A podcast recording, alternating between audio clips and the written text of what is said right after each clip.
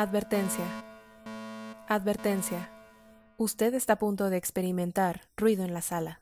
Para una mejor experiencia auditiva, recomendamos incrementar el volumen de sus bocinas. Dentro de esta sala ruidosa, escucharán las opiniones de un par de locutores sobre cine y música. Las críticas o intento de ellas son solo una extensión de gustos y opiniones personales. No expresan una verdad absoluta y probablemente serán motivo de desacuerdos y debates. Por ello, se recomienda discreción. Le pedimos no tomarse nada personal, porque después de todo, esto es solo ruido en la sala. Bienvenidos sean todos ustedes a el programa número 10 de Ruido en la Sala. Mi Tú- nombre es Emanuel Loyola. Y aquí está Byron Ángeles. Iba, iba a interrumpirte y decir que tu entrada ha sido como muy eclesiástica. Bienvenidos sean. Bienvenidos, feligreses sean ustedes a este podcast. Así se escuchó totalmente. Pues Así. bueno, así es, bienvenidos a este podcast. Muchas gracias por escucharnos. Y pues como ya dijiste, este es el programa 10, creo que yo lo dije, no sé, no, No, me tú importa. creo que tú lo dijiste, yo no he dicho nada. Y pues muchas gracias por escucharnos, ya saben. Sí, creo que ya me dijeron por ahí que digo muchas gracias antes de empezar los programas, entonces ya no trataré de decir Tal vez sea el sello característico de tu conducción. Entonces que la verdad me siento muy agradecido. en- Estoy muy agradecido, muy agradecido, muy agradecido. Porque pues yo creo que es difícil ahora pues encontrar gente que gaste su tiempo en otras cosas Sí, eso sí. y más Entonces, pues en, en tiempos covidios. eh, no, no, no digas esas palabras en, en este podcast, están, están prohibidas. Oh, lo siento, No hay que que recordarle a la gente eso. entraremos en una edición, quizás hay como ponerles beep cuando diga Un beep. covidio. Eh, se- se- es- creo que entenderán a qué se refiere Manuel, si, si esto está vipeado. Pero bueno, no nos vamos a enfocar a hablar del covidio. Entonces, como saben, pues este es un podcast de donde hablamos y damos nuestras opiniones sobre películas. Eh, recuerden que pueden encontrarnos en nuestras redes series. sociales. Así es. estamos en Facebook, estamos en Twitter, estamos en Instagram y también en Spotify y YouTube. En- y también estamos en otras plataformas de podcast y gusten escuchar, estamos en Anchor, estamos en Google Podcast y no sé cuántas más, luego les pasamos el dato completo, pero las principales son estas. Y aparte, pues creo que las que más se escuchan, ¿no? Pero sí, pues bueno, ya que les dimos toda nuestra eh, letanía, publicidad, la y entrada y la toda- letanía. todo lo que nos gusta pues decir antes de cada programa, pues empecemos con lo que es bueno de este programa, que Así es, lo que es, es nuestro, es la esencia de ruido en la sala. justamente. Y entonces pues, hoy, hoy de qué vamos a hablar, mi estimado Byron. Hoy vamos a hablar, eh, ya no importa lo que digan la persona, las personas súper clavadas del cine, intelectuales o ya Soy saben. intelectual, muy, Muy inteligente. Digo, La verdad, aquí estamos para hablar de lo que nos gusta y lo que nos parece bueno también. Como, les, como dice la advertencia, esto es una opinión personal, no hay que tomarse nada en serio. También nosotros no vamos a tomar en serio ningún, ninguna agresión ni nada por el estilo. Pero la verdad es que el décimo programa me emociona mucho porque vamos a hablar de una película que personalmente es de mis favoritas de todos los tiempos. Es mi favorita de este director y me parece la mejor película de este director. Así, todo eso. Yo creo que estoy de acuerdo contigo en las tres afirmaciones que nos acabas de dar. Y se trata de la película, eh, la quinta película de Quentin Tarantino, que se hace llamar Bastardo sin Gloria, en su título original Inglorious Bastards. Y la verdad es que, como les dije, es una película que me parece una gozada de principio a fin, así, sin más. Yo creo que... Y se acabó el podcast. Y, y muchas gracias por escucharnos. Bye. Yo creo que sí, o sea, esa parte de, aparte de que es mi favorita, como bien tú lo mencionaste, yo creo que eso es una, esta es una película, pues con completamente lo que es el sello de Quentin Tarantino y aparte su película más tarantinesca, por decirlo, o sea, todo lo que pudimos notar en sus primeras películas como Pulp. Fiction, Perros de Reserva, Kill Kill, Bill, Bill. incluso La innombrable. este la asquerosísima Jackie Brown, pero ¿cómo se llama? Dead Proof. Death Proof. Ya en, en- Entonces, eh, a ver, perdón, creo que entonces no es la quinta película, es la sexta película de Tarantino, solo por corregir. perdón, sí. Porque La de Hateful Eight es la octava y es... Y, y la séptima es Django. y- Sí. Pero bueno, sexta película. Entonces, Sexta película. sexta película. Hagan de cuenta que no escucharon la anterior. La sexta película de Quentin Tarantino. Y aparte de que es la sexta, pues ya esta película ya cumplió 11 años, allá por el 2009. ¿Y qué estabas haciendo por allá del 2009? Justamente estaba en eh, el que era, no recuerdo si mi cuarto o quinto semestre de la prepa. Sí, al- algo así. La verdad no me acuerdo bien. Pero estaba todavía cursando la preparatoria porque debo confesar aquí entre todos ustedes amigos y quienes escuchen. eh, yo, ya ves que había cuestiones raras como para entrar al primer año de primaria, que Mm, tenías que cumplir antes ciertos años, siete años antes de, o seis años, perdón, seis años antes de cierta fecha, Antes, creo que... de septiembre. Ajá. Yo los cumplía hasta octubre. Ah, Entonces, entonces eras Estoy de los como que... un, un año retrasado. Ja, Y luego, cuando salí de la secundaria, me tardé un año en entrar a la prepa porque... por porque la sí. vida. Sí, porque la vida me dijo, tómate este año. Y dije, bueno, está bien. Entonces, por eso estoy como un poquito más atrás y a- a- en, este te- en, esta, en esto de la escolaridad. Pero, bueno, volviendo a la historia, estaba en la prepa y recuerdo que fui a verla al cine con una, una amiga que me invitó por mi cumpleaños y la verdad es que la gocé increíblemente esa primera vez que la vi. Pues yo en ese entonces, como ya les había dicho que estaba haciendo hace unos 10 años, pues hace unos 10 años yo vivía en la hermana República de Morelos. y yo esa película la vi en Cuernavaca con una pues, con una chica con la que salí en ese entonces. Entonces, la verdad, Saludos a la amiga de, Manu- de Emanuel de ese entonces. no por favor, no por favor. Pero bueno. este, la fuimos a ver y la verdad, pues ya te digo, para ese entonces, pues ya había visto pues todas las entidades y la verdad tenía una muy alta expectativa de esa película Yo también. y sinceramente pues la, la cumplió, la, la llevó al límite y la verdad Sí, justamente. fue una película que disfruté en exceso y como le estaba comentando en el programa en vivo, pues es una película que dura alrededor de tres horas casi. Dura, dura según esto, dos horas veintitantos minutos. No, perdón, treinta y tantos, o sea, dos horas y media. Dos horas y media y la verdad nunca sientes ese tiempo Nunca. y no sé, o sea, bueno, ahorita vamos a entrar ya más en detalles. pero materia, empezando pero ahí, la verdad es que La sí. verdad es una gran película a pesar de su duración. Digo, no es un martillo ver películas de este. No. De este. Creo que, lo que dura en este tiempo. Justamente, creo que ninguna. Dure lo que dure una película, mientras sea buena, la verdad es que no importa lo que dure, o sea, solo vela y ya. Solo Gózala. vela. Solo gózalo. Y pues, como bien dijiste, gozan esta película. Si no la han visto, pues vayan ahorita en este momento. Bueno, no en este momento. Cuando Al- acabe este podcast, vayan Cuando- a verla. En alguna plataforma, no sabemos en cuál esté ahorita, Según yo, está en la de la letra A. en el momento que lo estamos grabando. Pero pues si lo escuchan en el futuro, Ah, sí. pues es- véanla donde esté. Ahora donde esté, creo que yo vi que ahí estaba, creo que habían algunos descuentos, no sé para si cuando lo escuches Claro. sigan esos descuentos, pero pues yo incluso O sí, o vale incluso pueden tenerla- comprarla, ¿no? Adquirirla en alguna plataforma o en algún formato, si les gusta físico, por ahí, pues igual. Ah, pues sí. Pues bueno, ya. ya les dimos muchas, ya dijimos mucha estupidez, entonces vamos, a empezar. a lo que nos, nos, nos especializamos. Y, pues bueno, esta, este podcast será libre de spoilers, Sí, sí. entonces sin spoilers, por favor, Byron, dinos ¿De qué se trata? ¿De qué va Bastarde sin Gloria? Bas- bas- Bastardes sin gloria. Incluyente.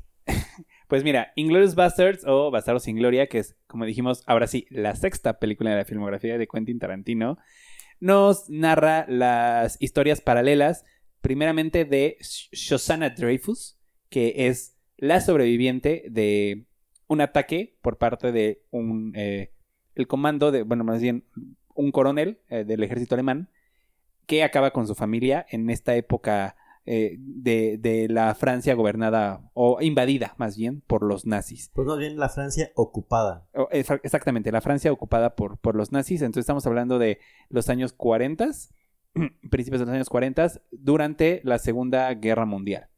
Entonces, eh, ella es la, única sobreviviente de, de este ataque a su familia. Vemos también la historia del mismo coronel Hans Landa un poquito. No, no, no, no, es, uno, no es un personaje principal, pero también nos adentramos un poquito en, en, en, el- en este magistral personaje, la verdad. Y también nos muestra la historia de el, el teniente Aldo Rain, que es un soldado americano en, que tiene la misión de acabar con los nazis en esta Francia ocupada por, eh, por las fuerzas eh, alemanas, que tiene a su, bajo su mando un, este, me parece que son ocho soldados judíos, americanos todos también, que deben de entregarle Este, solo uno es alemán. Ah, so- bueno, sí, tiene como, eh, cierto, tiene eh, raíces alemanas, pero los demás, según tengo, son, son americanos y judíos en, en- en su Se, mayoría. se supone que todo el equipo Ajá, se de... supone, eh, Todo el equipo de... de Brad los Pitt bastardos. Ajá. Son cual. judíos. Y ellos tienen la misión de acabar con los nazis, de entregarle, me parece, 100, decíamos, 100 cabelleras nazis a su, a su líder. Y lo que vemos aquí son tres historias, o podemos decir dos y media, tres historias paralelas que van avanzando con el transcurso mismo de la guerra para llegar a un clímax que va a cambiar el curso de la historia como lo conocemos. Entonces, eh, esta es la primera película que Quentin Tarantino decide como tomar, ya saben, el género bélico. Y, por ejemplo, lo que yo siento es que esta película, a pesar de que toma como eje central, por decirlo así, columna vertebral, la historia de la Segunda Guerra Mundial, no es la típica película de guerra que hemos visto una y otra vez. Lo que yo les le- eh, eh, platico con, con Emanuel es que para mí esta es una película que, que muestra la guerra, pero a través de guerras más pequeñas, ¿no? Como de ataques más pequeños, más intelectuales, más íntimos, por lo que vemos con, con el plan de Shoshana y en, el cine que años después posee, años después de ser atacada con su familia, el cine del que es dueña, eh, la misión de los soldados de Aldo y los bastardos, que también es como muy eh, por las sombras. Todo es como a través de guerras o, o a- o batallas, más bien, digámoslo, batallas más pequeñas que vamos conociendo la visión de Quentin Tarantino de, de la guerra. Yo creo que, como bien dices, si esta parte de ser una película bélica, pues sí, este, es completamente, pues, no errónea, pero sí es como una manera diferente de contar lo que Totalmente. es como una película, pues, de guerra y sobre todo como hablando de sucesos que tienen eh, cierta verdad en la realidad. Recordemos que esta película de Quentin Tarantino sí tiene aspectos que se basa en la historia para contarla, pero al final su desenlace y como la manera en la que se da toda la historia, pues es completamente ficticia. Sí, o sea, como dice Manuel, toma, pues sí, los elementos tal cual los conocemos y personajes históricos que también conocemos muy bien, pero los caminos que sus personajes, los personajes creados para la historia van tomando, la verdad es que nos llevan a, a conocer como esta historia que Tarantino nos propone. Porque de entrada, el, el guion mm, sí toma elementos de la historia con, con H mayúscula, lo platicábamos en el programa en vivo, y, por ejemplo, nos muestra personajes como el mismo Adolf Hitler, el líder de las fuerzas alemanas, eh, el Joseph Goebbels, que era su... Su mano derecha. mano derecha. Pues fue de los encargados. Pues más bien fue el encargado cultural de crear pues toda la propaganda que se conoció y la verdad, pues todo lo que, más o menos mucho de lo que cuentan en la película de cierta manera Es como es verídico. verídico. Ajá. Entonces, al mismo par de que vemos a estos personajes eh, reales, también vemos a los personajes ficticios, como lo son la protagonista Susana, como es el, el teniente Aldo, como son los bastardos mismos. Eh, me parece que Brigitte von Hammersmark también es, es, una, es, es un personaje ficticio que tiene como raíces en, en personajes de actrices reales. Creo que sí, ajá. Entonces, eh, eh, esa, esa este intención, esta intención de Tarantino por contarnos la historia a su manera, la verdad es que me parece eh, una, una propuesta bastante arriesgada, alocada, pero muy bien aterrizada.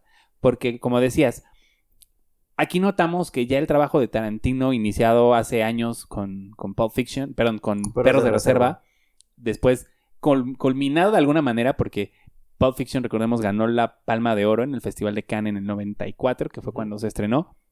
De alguna manera ya había como pulido su estilo y sus ideas. Pero entonces, conforme avanzan en los filmes, que después llega Jackie Brown, después llega. Kill Bill eh, con sus dos volúmenes y llega después eh, Death Death Proof. Proof.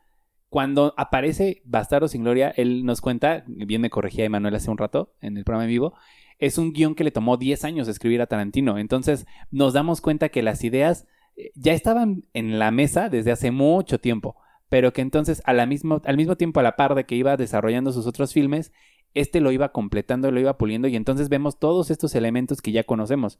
El humor, eh, los personajes tan redondeados, tan eh, con, con, un pasado creado especialmente para cada uno, las escenas largas, extensas, con diálogos muy bien eh, creados, esta, esta, tendencia de crear ah, historias por capítulos o seriadas en, un mismo, en, bueno, en la misma película, la verdad es que aquí, para mí, en mi opinión, llegan a un punto máximo, están como todas bien pulidas, Tarantino demuestra de todo lo que es capaz, viene, agarra todo, lo, lo mete a su licuadora con harta sangre y nos entrega lo que para mí es su mejor película.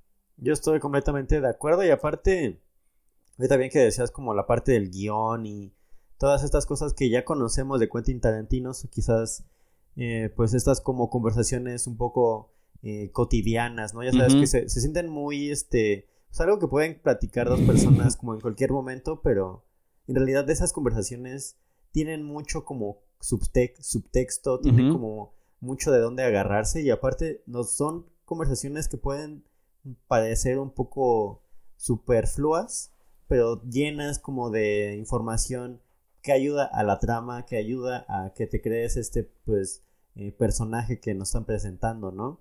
Como creo que eh, bien lo decía eh, José Manuel Vaca, un saludo si llega a escuchar esto, en el capítulo de Paul, en el episodio que hicimos de Pulp Fiction con él, él decía, ¿no? Que estas conversaciones más que van más de contenido, pues van de intención, ¿no? Es como, como bien lo decía en, en, en Pulp Fiction, que hablan de las hamburguesas, la escena de Jules y Vincent. En lugar de interesarnos por lo que están hablando es ¿por qué lo están hablando? O sea, ¿por quiénes son estos personajes? ¿Con qué intención lo está haciendo Tarantino? Y justamente aquí es lo mismo que vuelve a hacer, ¿no? Eh, ya, decías, la escena del inicio, el, la escena entre el coronel Hans Landa y, el, y Monsieur Lapadit, que eh, vemos toda la amenaza que va a representar el personaje de, de Christoph Waltz después. O sea, llega a la casa, le dice como, oye, pues vengo a platicar contigo de unas cositas interesantes. Y entonces empieza a soltarle un, diálogo que compara a las ratas y a las ardillas. Pero lo que en realidad está haciendo es entrar en la mente de la Padid y mostrar las diferencias entre alemanes y judíos, ¿no? que son las, las creencias del personaje.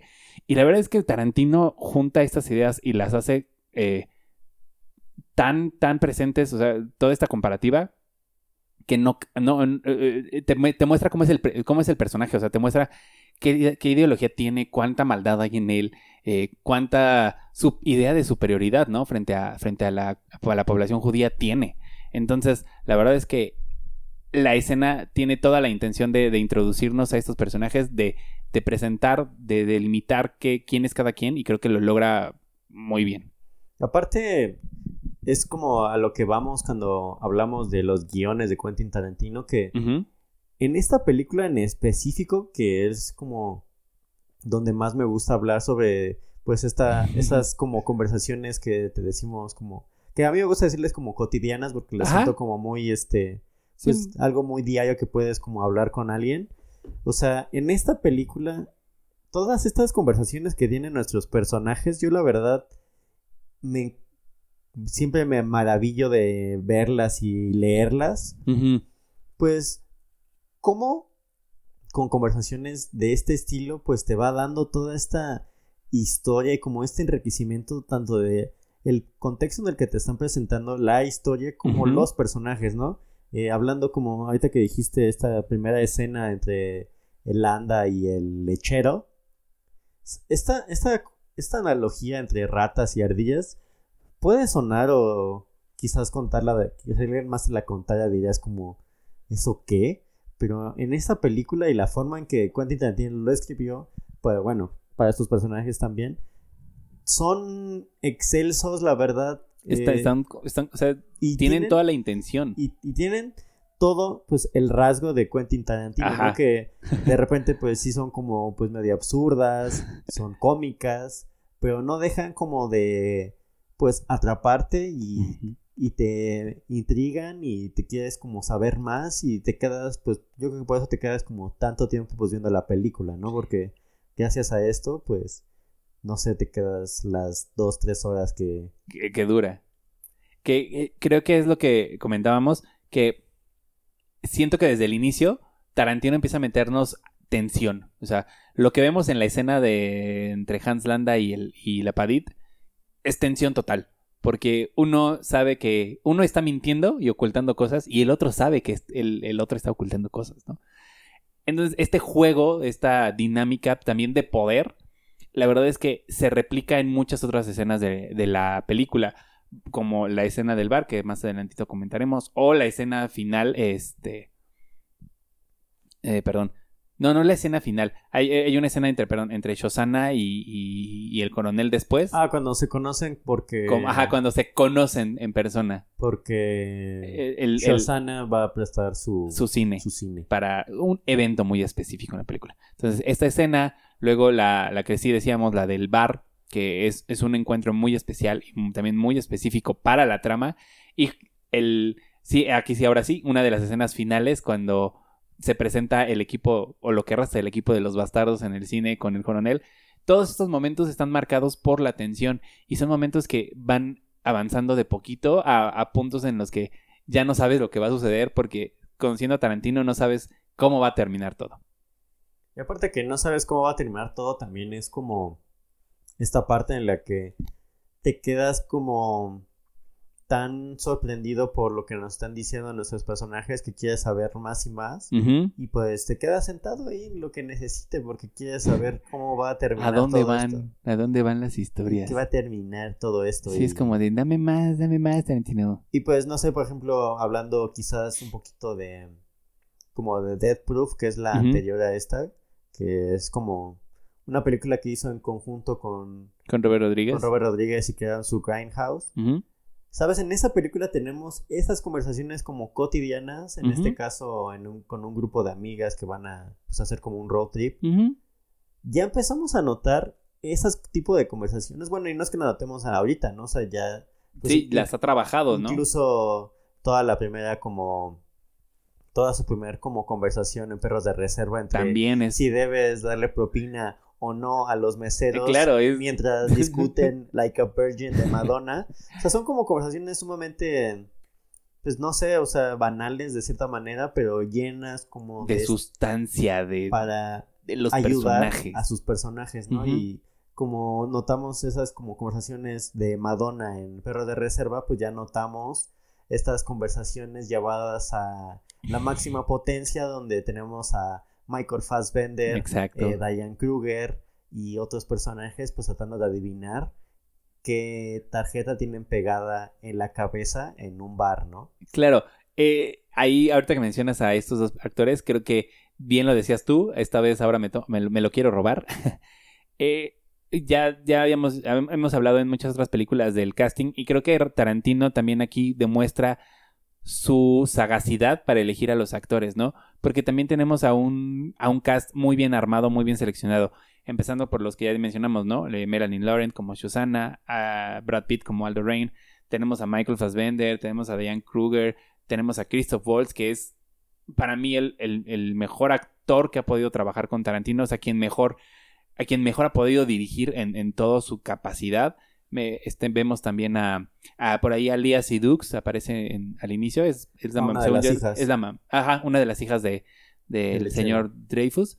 Eh, también está Daniel, está Daniel Brühl. Daniel Brühl, Eli Roth. Está Eli Roth, está Mike Myers. Y Hugo, Hugo, este, perdón, ¿quién es? ¿Cómo se llama el que hace a Hugo Stiglitz? Ah, es un actor. Ah, ah. Ese, actor que ahorita vamos a decirle su nombre. Ese actor. Til, Til Schweiger. Y ese actor es alemán, o sea, él es alemán alemán y nunca quiso como interpretar como en su carrera pues a un pues a un a un nazi o a una persona pues relacionada como a este movimiento, esta, esta ideología militar. Y una de las razones, o más bien un, un punto que le dio a Tarantino para poder actuar en esta película es que en las escenas que él saliera tenía que matar a un nazi. Y creo que lo cumplió a la perfección. creo que lo hizo muy bien. Y bueno, este, como dato curioso. Justo, justo por eso me confundí. Lo que iba a decir Hugo Stiglitz es.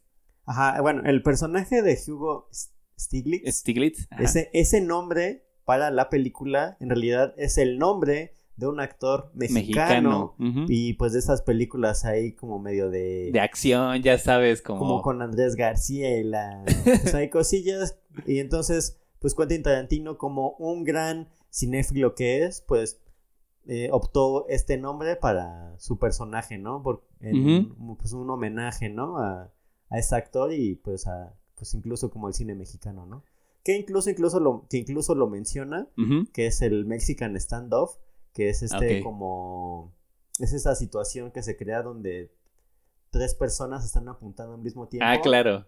Y no nunca, o sea, todos están en la misma ventaja y desventaja al momento de de apuntarse, ¿no? Y disparar. Claro. E, eso, eso creo que está, qué bueno que lo mencionas, porque sí, justamente es una situación que ocurre en la escena de, del bar. Quien ya la vio, pues ya sabe de qué les hablamos. Quien no la ha visto, se está perdiendo de una de las mejores escenas que puede haber en una película. La verdad es que la tensión que sientes, las actuaciones de todos y cómo va evolucionando hasta llegar a este eh, final medio trágico para muchos personajes, está muy bien armada, está muy bien desarrollada por Tarantino y es una de las tantas muestras en esta película de su capacidad cinematográfica.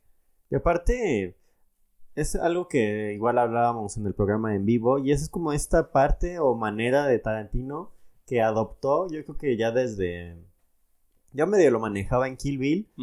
Lo empezó ya a manejar un poco más en Dead Proof. Y yo siento que en Basero sin Gloria es donde lo lleva al máximo. Y a partir de esa película es que lo empieza a replicar. Porque pues, se dio cuenta que era una muy buena idea, ¿no?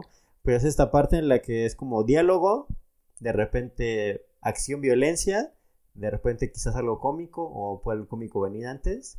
Y corte y es otro bloque y es lo y así lo vamos como repitiendo para seguir la fórmula, ¿no? De, escenas.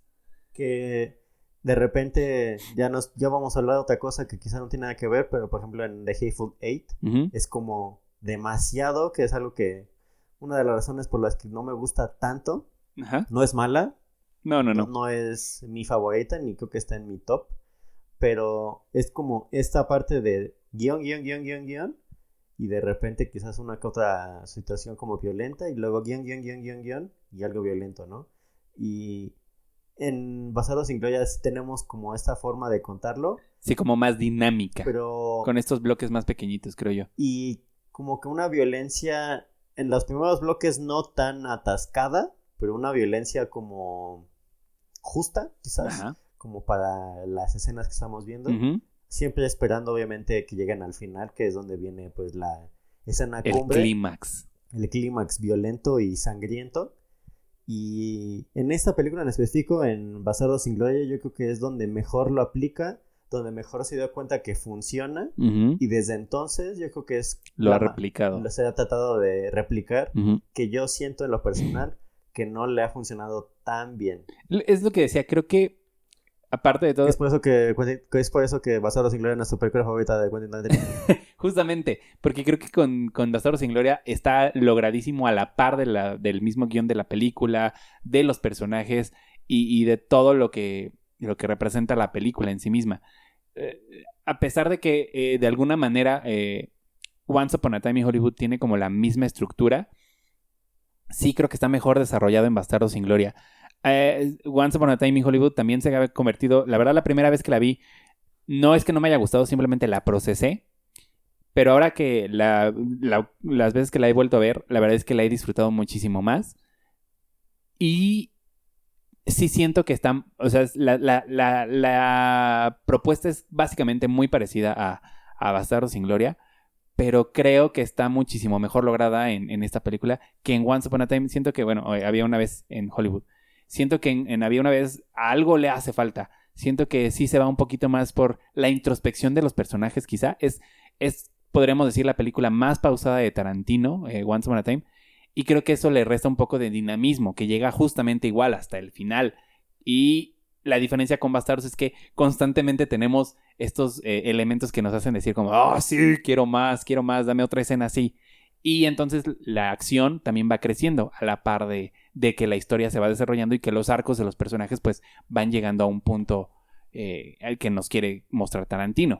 Y aparte, ahorita que estás como comentando esto de Once Upon a Time en Hollywood, eh, también Basado sin Gloria yo creo que es como la película con la que inicia como esta, pues como este cine redentor, decirlo de una manera, donde crea estas historias y lo que él quiere lograr como con esas películas es como reivindicar como estos personajes que en su momento pues fueron como mm, pues atacados o matados o reprimidos, ¿no? Yo creo que es la palabra, ¿no? Es, yo creo que es la palabra correcta. Y entonces, pues bueno, tenemos Bastardos sin Gloria, que es como su reivindicación de los judíos contra los nazis. Luego tenemos Django Unchained, que es como su reivindicación de los afroamericanos contra la raza eh, pues gringa. Contra con la población americana.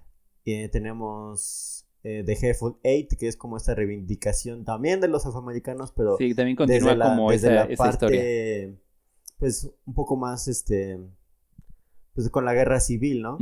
Y bueno, ahora tenemos... Once Upon a Time. Con esta pues reivindicación entre como esta misma sociedad americana pues a sí misma, ¿no?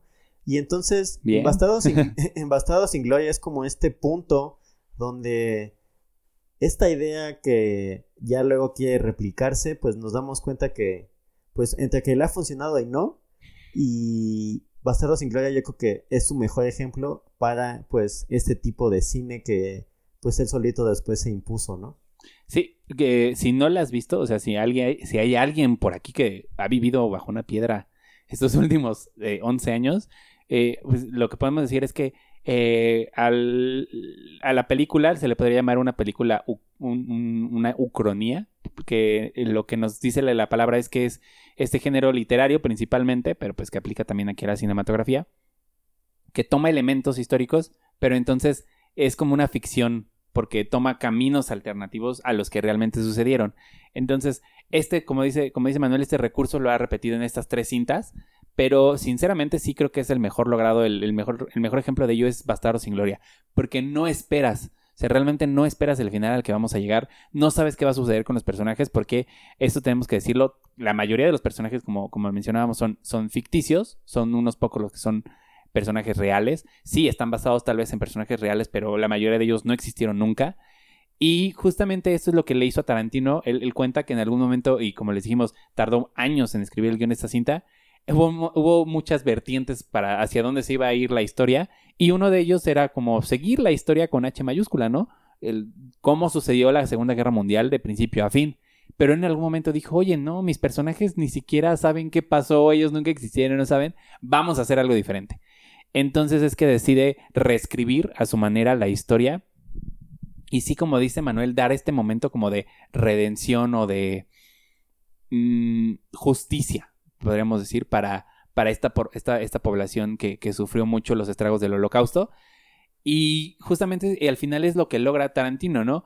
Para mí, lo que decía, lo que le comentaba a Emanuel también, es que es una especie de metáfora esta película como de decir, el cine es lo que nos puede salvar, el cine es lo que nos puede hacer sentir o, lograr cosas buenas, ¿no? Que podemos eh, mostrar el qué hubiera pasado y, darnos ese como ese golpecito sanador, ¿no? Estas eh, muestras de que las cosas pudieron ser diferentes y pudieron ser muchísimo mejores. Y aparte, pues de que pudieran haber sido mejores, pues el hecho de... Yo creo que, a mi parecer, esto ya es completamente una interpretación mía. es, yo creo que Tarantino con este tipo de películas, pues lo que quiere es también como mostrar, ¿no? Como, pues de cierta manera, aunque sí el humano está loco y es violento, pues también dentro de todo ese caos, pues al final quiere como buscar como el bien común y que se pueda, pues, crear como algo mejor. Y los personajes de Tarantino en esta película en específico, yo creo que a pesar de sus sacrificios y los caminos que quieran tomar, eh, pues su meta es como crear algo mejor. Algo positivo, ¿no? Así, a pesar de toda la violencia, no, no estamos diciendo que el fin justifica los medios, pero sí estos personajes en esta historia específica utilizan la violencia como un camino para mejorar las cosas. No es la forma correcta, no, pero ellos así lo hacen. Y aparte, ahorita que hablamos ya un poquito de guion y así, Quentin Tarantino, yo creo que es, esto es uno como de uno como de mis gags favoritos, yo creo que en la Ajá. película, este, pues este, el hecho de que tenemos a Diane Kruger y tenemos a Michael Fassbender, que son como las caras quizás un poco más conocidas, bueno, incluyendo obviamente a, a Christopher Watts. Ujú. Tarantino no sabe hablar ninguno de los idiomas que se presentan en la película, aparte del inglés. Entonces también él no sabía cuando estaban haciendo las escenas si incluso la estaban diciendo bien o no, ¿no?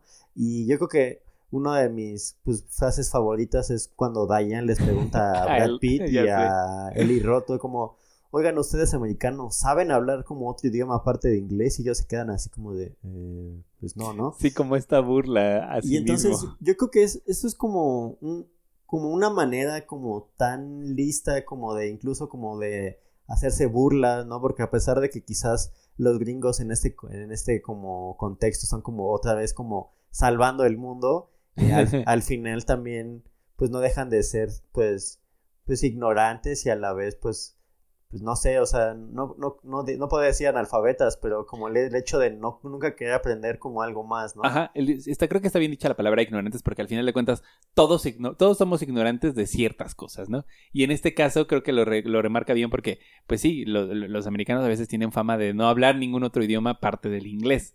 Y aparte, pues no sé, o sea, Christoph, Christoph, creo que el único idioma que no maneja muy bien eh, Tal él cual creo que en una es el película. italiano, Ajá. Pero bueno, yo lo escuché y, o sea, es como, o sea, O sea, eso no es, eso es no, eso hablarlo, no hablarlo bien. y, o sea, habla, Chris, este, habla inglés, habla francés, habla, Habla alemán, alemán. habla italiano, eh, Diane Kruger también habla alemán, bueno, ella es alemana, ¿no?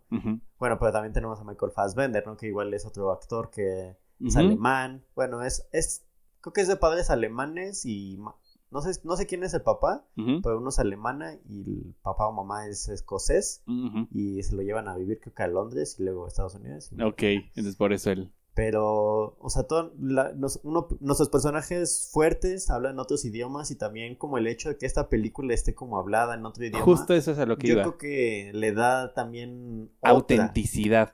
Eso, eso fue un detalle que a mí me encantó cuando la primera vez que la, la- o sea, la primera vez que la vi fue como, wow, estoy viendo a un alemán hablar alemán, ¿no? Y a un francés hablando francés y sí, hay un momento en el que terminan hablando inglés como para mostrar el poderío, ¿no? Lo que decíamos, la dominación del personaje, porque a pesar de estar yendo a la casa de otro, él pone las reglas, pero justamente creo que es un detalle muy, muy padre que cada personaje hable el, idi- el idioma que del, país que está representando, ¿no? O de dónde es el, el- el actor, ¿no? De qué país proviene o dónde ha pasado la mayor parte de su vida. Eso creo que es un detalle bastante, como decíamos, le da esa, esa- ese algo orgánico, algo real. Y aparte, bueno, hablando de como razones de por qué nos gusta tanto Bastardo sin Gloria y la consideramos como la mejor de Tarantino, pues yo creo que es este, por ejemplo, este detalle de que los personajes simplemente hablen en otro idioma Sí. y aparte, bueno, quienes los hablan, lo hablan de una manera pues excelsa. Eh, Dani- Daniel Bu- Brühl también habla francés, habla alemán y, Y habla inglés, según yo también. y ¿no? también, sí, pues bueno, salió en los... Bueno, ahora ya es parte del MCU, ¿no? pero bueno, eh, son como estos detalles y como estas cosas que vienen detrás de la producción que le dan este más poder y yo creo que ese tipo de cosas pues no la ha podido replicar pues quizás como en Once Upon a Time o en Django. Sí, claro, son en- como historias ya más americanas o en el mismo contexto, pero justamente esa riqueza, además creo que también el, el hecho de hablar distintos idiomas también es otro elemento que al final de la película también es parte para la atención, ¿no? Para crear este ambiente. Sí, digo, no, yo creo que pues eh, la- habla- la hablando de escena la, esta la de- escena del bar, el hecho de que un alemán sepa que otra persona no es alemán por la manera Por un simple hecho. por, por la manera en que usas los, Ah, los dedos. los dedos, yo creo que ese tipo de cositas Detalles, sí. son lo que, insisto, hacen Bastardo sin Gloria, pues La, mejor, película. Sí, creo que sí. Es, es definitivamente eh, todo este cúmulo de, Y aparte de- podríamos estar positivas. pues aquí todo, todo el rato del podcast pues hablando de esos pequeños detalles, ¿no? Pero obviamente no es el punto, lo que queremos es que ustedes también vean lo que estamos hablando. Igual como bien dijiste, si has vivido en una bajo una roca durante esos Y no la has visto, pues que te des el pues- chance de verla, porque La verdad es, es una. ah, no solo porque sea Quentin Tarantino, no es porque sea nuestra favorita ni nada, pero es una muy buena película al final de cuentas, Y ¿no? aparte, hablando pues de más cosas técnicas, yo creo que esta, yo creo que Bastardo sin Gloria fue o es una de sus películas igual como mejor mm, cinematográficamente hablando, o sea, son esa esta escena del principio cuando sale corriendo Shoshana, que está él como saliendo de la de la cabañita. Yo creo que esa foto en específico es como Wow, o sea, es, es, es preciosa. O sea, a pesar del contexto Y aparte, violento y demás. son de estas películas donde tratan de más o menos mm, im- imitar como una luz eh, Natural. natural y sobre todo, pues cómo se iluminaría en ese entonces o cómo podrías retratar ese tipo de eh, escenarios que por lo general es como una luz natural, casi no. Por lo mismo casi no tenemos como eh, escenas de noche porque yo creo que lo hubiera sido muy complicado. Creo que, según yo, de las pocas que vemos como en ambientes oscuros, es justo la del bar. Pero el, el bar está bastante bien iluminado, pero lo que, por ejemplo, la escena de... La primera escena que, que es de la que más hemos hablado, porque también al final no queremos spoilear tanto. eh, esa escena al final tiene una luz que como que baja del techo Ajá. y en realidad está reflejando a través de la tabla, bueno, de la mesa, como hacia los actores, ¿sabes? Claro. Y entonces esos detalles también ayudan, ¿no? Como a la trama, como a que te den como... Al entorno, ¿no? Que te sientas parte, que digas, claro, esto está sucediendo. Y aparte les, le da como este, pues toque como de cine de autor, ¿sabes? Como que no estas grandes producciones con grandes luces donde vemos, pues no sé, monstruos. Sí, iluminando ahí. ¿no? Pero ese tipo de detalles, insisto, pues son lo que genera, ¿no? Que esta película pues sea de nuestras favoritas y por lo que digamos que es la mejor de Quentin Tarantino. y creo que además de, de lo que mencionabas de eh, la fotografía, eh, creo que es de las, como decías, hay, hay escenas que son muy largas en diálogo, pero hay, a mí en específico hay un plano secuencia que me gusta mucho, que es este cuando nos están presentando a Shoshana ya a su momento culme, cuando se está preparando para ser la heroína de la historia y que vemos cómo la cámara la sigue por el cine y nos Ujú. presentan al mismo tiempo a otros personajes reales, ¿no? Del, de- del ejército alemán, de las fuerzas alemanas, como personas eh, importantes en ese entonces. Esa escena, la verdad, me parece muy bien manejada, el ritmo que lleva y entonces que nos va presentando cómo están preparándose todos los personajes para el momento final. Me parece la, la presentación mejor hecha de alguna, en cualquier, bueno, en muchas películas. O sea, me parece una muy buena introducción. Más bueno, mejor, mejor dicho, más que introducción, la presentación final, ¿no? O sea, ya conocemos a los personajes, ya sabemos quién es quién, qué objetivo tiene cada uno, pero ahora conjuntarlos y decirte, ya viene el momento eh, más peligroso de todos, me gusta mucho cómo, cómo lo hace en esta, en esta escena.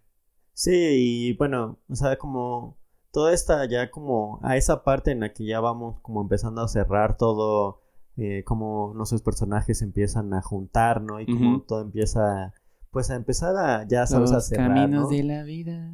Y lo mismo, ¿no? O sea, creo que no, no te quedas con, pues esperando nada más, ¿no? Yo creo que termina como debe de terminar. Sí, O sea, yo por lo general luego con otras películas es como de... ah, ah, no sé, igual o- podría- o que- o explorar que- esto. O quería saber más de este o bla, bla, bla. Y yo creo que en esta película es... Así debía ser. Yo creo que quizás como ahí petición eh, rara y obviamente nada que ver y, y lo que sea. Quizás podríamos quizás como pedir un spin-off nada más de el oficial Landa. Quizás ahí como viendo su vida pues buscando otros judíos. Pero Fíjate, en específico yo creo que la película es como dices muy redonda, bastante muy bien trabajada los personajes que tiene y bueno, la trama y la Ajá. historia es Justo, justo ahorita que mencionabas el spin-off, recuerda que Tarantino, ya sabes que tiene la costumbre de contar proyectos que él tiene en mente, pero que nunca va a concretar. Ah, claro, claro. Como la secuela de Pulp Fiction y haces. Como todas esas ideas, digo, locochonas que tiene de proyectos que nunca va a concretar, como la secuela de Pulp Fiction y, y estas cosas. Eh, había un spin-off para el personaje de Donnie Donowitz, que es eh, interpretado por Eli Roth, Mm, que ya ves que tiene su bat con, Ah, con claro, nombres claro. Él tenía como, dice, dice que tenía toda esta historia de cómo es que obtuvo el bat y de dónde salen los nombres y cosas por el estilo. Pero ese es un proyecto que tal vez nunca veremos. Pues es Y- que, perdón, perdón, Ajá, ahí, ahora, perdón, yo por interrumpirte. No te preocupes. Pues es que Eli Roth y Tarantino son bastante Cuates. compas, entonces yo creo que, pues no dudo que hayan tenido por ahí alguna que otra idea y pues qué lástima que no se haya concretado, ¿no? Porque La verdad. hubiera sido bastante interesante, ¿no? Porque incluso también estaba leyendo que sí tuvo que subir un poquito de masa muscular el Claro, sí, se ve para súper hacer su, poderoso su, ahí como su oso judío. judío. Sí, se ve bastante imponente ahí. Sí, ¿no? O sea, bueno, yo creo que, como bien decías hace ratito, pues este cast, ¿no? Yo creo que es de los mejores que ha armado Tarantino, digamos. Sí. Y no es la primera vez, ¿no? O sea, sí tiene muy buenos... No, creo que cada cinta reúne un buen grupo de, de buenos actores, pero en específico este es de las que más yo aplaudiría. Y pues bueno, ¿no? Eli Roth en ese personaje, yo creo que hubiera, hubiera- sido bastante interesante pues ver este, Ver más. este spin-off, ¿no? Porque incluso de Death Proof y Grindhouse, pues fue como tuvimos a Machete, ¿no? Sí, de ahí el tráiler falso que se presentó, así nació Machete, ¿no? Entonces, pues sí, igual Bueno, hay, hay era más onda de Robert Rodríguez, ¿no? Pero es más una, pero de todos modos, o sea, creo que tienen una esencia muy similar estos, este par. Pues yo creo que son bastante, bueno, no por nada son tan amigos, Sí, ¿no? Y claro. El hecho de que Tarantino haya actuado en su película de del crepúsculo al amanecer, yo creo Claro. que demuestra, ¿no? Qué el qué, qué, qué tan buena amistad hay, hay, hay ahí. Y a lo que iba también es que, ya que mencionabas a, a, a Christoph Waltz, sí, también me quedo con muchas ganas. Creo que es el personaje mejor escrito de toda la filmografía de, de Tarantino. Y él lo sabe, ¿no? Que es por eso que lo ha dicho y ha declarado que Ajá. ha sido el mejor que ha escrito y a la vez también cree que nunca vaya, nunca va a poder encontrar, o nunca va a poder escribir como alguien tan bien como fue ese personaje. Y es que sí, o sea, vemos muy poco del personaje, o sea, realmente no conocemos nada más allá de lo que vemos en la película, pero con los detallitos que nos va dando su personalidad, sus diálogos y lo que los otros personajes hablan de él es suficiente para saber que el tipo es un loco y que es uno de los peores villanos que nos puede haber dado el cine, pero lo que mencionábamos también en el programa en vivo es que no puedes odiar a ese personaje a pesar de toda la maldad que hay alrededor de él el humor que tiene, el carisma del mismo actor. Creo que si no hubiese sido Christoph Waltz, por el carisma que tiene él, ningún otro personaje hubiera hecho como tan buen trabajo y no nos, no nos habría hecho querer al personaje o mm, apreciarlo a pesar de ser el villano. Yo creo que eso es como un juego, ¿no? Ahí de Tarantino de, pues, como medio jugar como con los villanos y los héroes, porque a pesar de que es el villano y es este, pues, detective nazi eh, perfecto, así un sabueso eh, Sí, hecho y literal, derecho, ¿no? al final, a él, a él, creo que nada más lo vemos en una escena como muy violento, Sí, creo que es- sí es una, realmente. Que que- él cometa el acto de, de, Y- de agredir a alguien. Y bueno, ahí como dato curioso, cuando llegan a esa escena, las manos que están viendo en ese momento no son las de él, son las de Quentin. Tarantino. pero es a lo que voy, ¿no? Como que nuestro villano en sí nunca hace algo como que lo veamos hacer como algo tan explícito. Hasta que llegamos a esa escena, ¿no? Y en realidad como que siempre a los que vemos hacer como estos actos tan atroces son en realidad como a nuestros A los héroes. buenos. Y entonces es como un juego en el que nuestro villano es como este ser encantador, como Ya este, este príncipe encantador que no puedes, no puede. no puedes odiar. Sí, es como, oh, no, no puedo odiarte, no puedo enojarme contigo. Pero, pues, toda esta, pues, inteligencia que trae detrás, ¿no? El, el hecho de, bueno, es que no, no vamos a hablar con, no vamos a hablar de spoilers, lo siento, pero, pues, él desde muchos detalles que se va dando, se, da- se van dando cuenta a lo largo de la película, pues, es a lo que llega al final, que es la manera en la que, pues, él puede, de cierta manera, pues, terminar como termina, porque él desde el principio, pues, ya sabías, ¿no? Sí, cositas que, que también genera que te des cuenta que este personaje, pues, es excelso, ¿no? O sea, él sabía muchas cosas, ¿no? Y, Y las dedujo, ¿no? O sea, Ajá. como, como buen Sherlock Holmes. ajá, al final su inteligencia queda ahí plasmadísima y es como, claro, solamente tú podrías haber descifrado todo esto.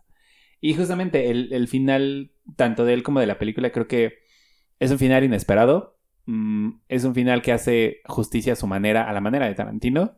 Pero me parece como que cierra a la perfección este cuento de hadas violento y agresivo que nos presenta Tarantino, ¿no? Que como detalle curioso, ya lo habías dicho también en el programa en vivo, el nombre original eh, de la película es el nombre del primer capítulo, ¿no? Que lleva, que es Once Upon a Time in the Nazi Occupied France, que era como, pues era una vez en la ocupada por los, en la Francia ocupada por los nazis, que, que era su manera de decirle al mundo, esto no va en serio, esto es mi historia, mi visión, pero quiero compartírselas. Cosa que terminó haciendo con Once Upon a Time in Hollywood, ¿no? Que al igual es un cuento de hadas muy a su manera, pero que termina por recalcar el cariño que Tarantino le tiene al cine y por decir, el cine es como, el cine es bueno, el cine es una manera de expresarnos y de expresar nuestros deseos, nuestros sueños y, y todos los sentimientos que tengamos. Yo creo que no puedo decir nada después de eso. Yo creo que cerraste muy bien lo que queremos venir hablando de esta película. Y pues yo creo que para terminar con este podcast y una vez ya sé que están hartos, pero de verdad muchas gracias por escucharnos. pero eh, pues nada más dinos antes. por eso a, ah, lo que iba es que... Perdón, no vuelvo a interrumpirte. Ah, eh, esta película nos gusta bastante. Eh, por favor, véanla si no la han visto. Recuerden, no, no sabemos cuándo vayan a escuchar este podcast, pero pues ahí búsquenla en streaming. Búsquenla donde pueda. Y pues bueno, esta película es una gran película, como bien dijiste, a pesar de que habla pues de la guerra y toda esa situación de la Alemania nazi ocupando Francia, no es una película bélica como tal.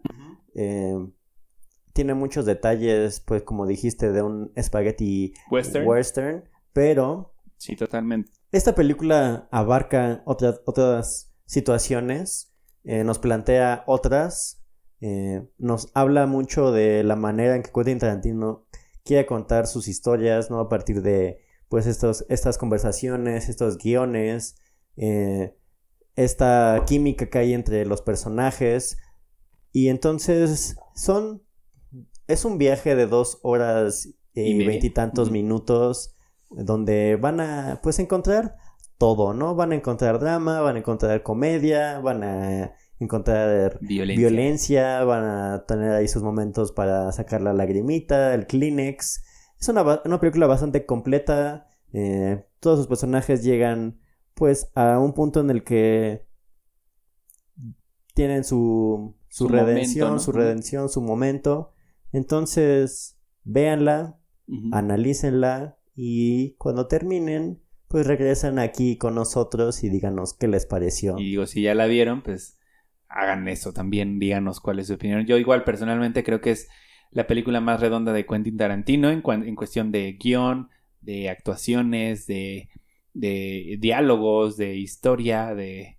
E, es, como tener todos los elementos que dicen esto es muy de Tarantino en una película, unirlos todos, eh, llevarlos a su punto máximo y entregarnos esta película, ¿no? Para mí es Bastardos sin Gloria o Inglorious Bastards, es como la obra maestra, como bien hace el chiste Tarantino al final de esta misma película. Cuando la vean, y si ya la vieron, pues entenderán a qué, hago, a, qué me refiero. Pero sinceramente sí creo que es eh, la muestra máxima del talento de Tarantino en cuestión cinematográfica. No sé si nos vaya a sorprender con su décima película, tan, la tan rumorada décima. Si es que existe. Si es que, si es que la hace, ¿no? Si es que sí la va a hacer. O si en algún momento en el futuro esperemos siga haciendo más películas, vaya a superarse. Yo realmente lo dudo.